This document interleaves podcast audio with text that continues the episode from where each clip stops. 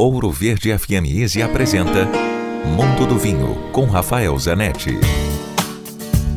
As pessoas falam muito sobre o baixo consumo per capita de vinhos no Brasil. O que é verdade.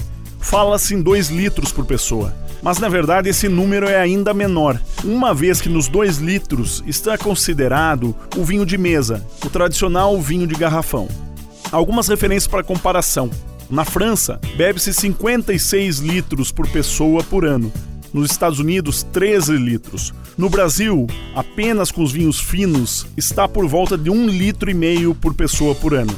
As razões são diversas, mas talvez a principal delas seja o preço, o custo, que é muito reflexo dos altos impostos.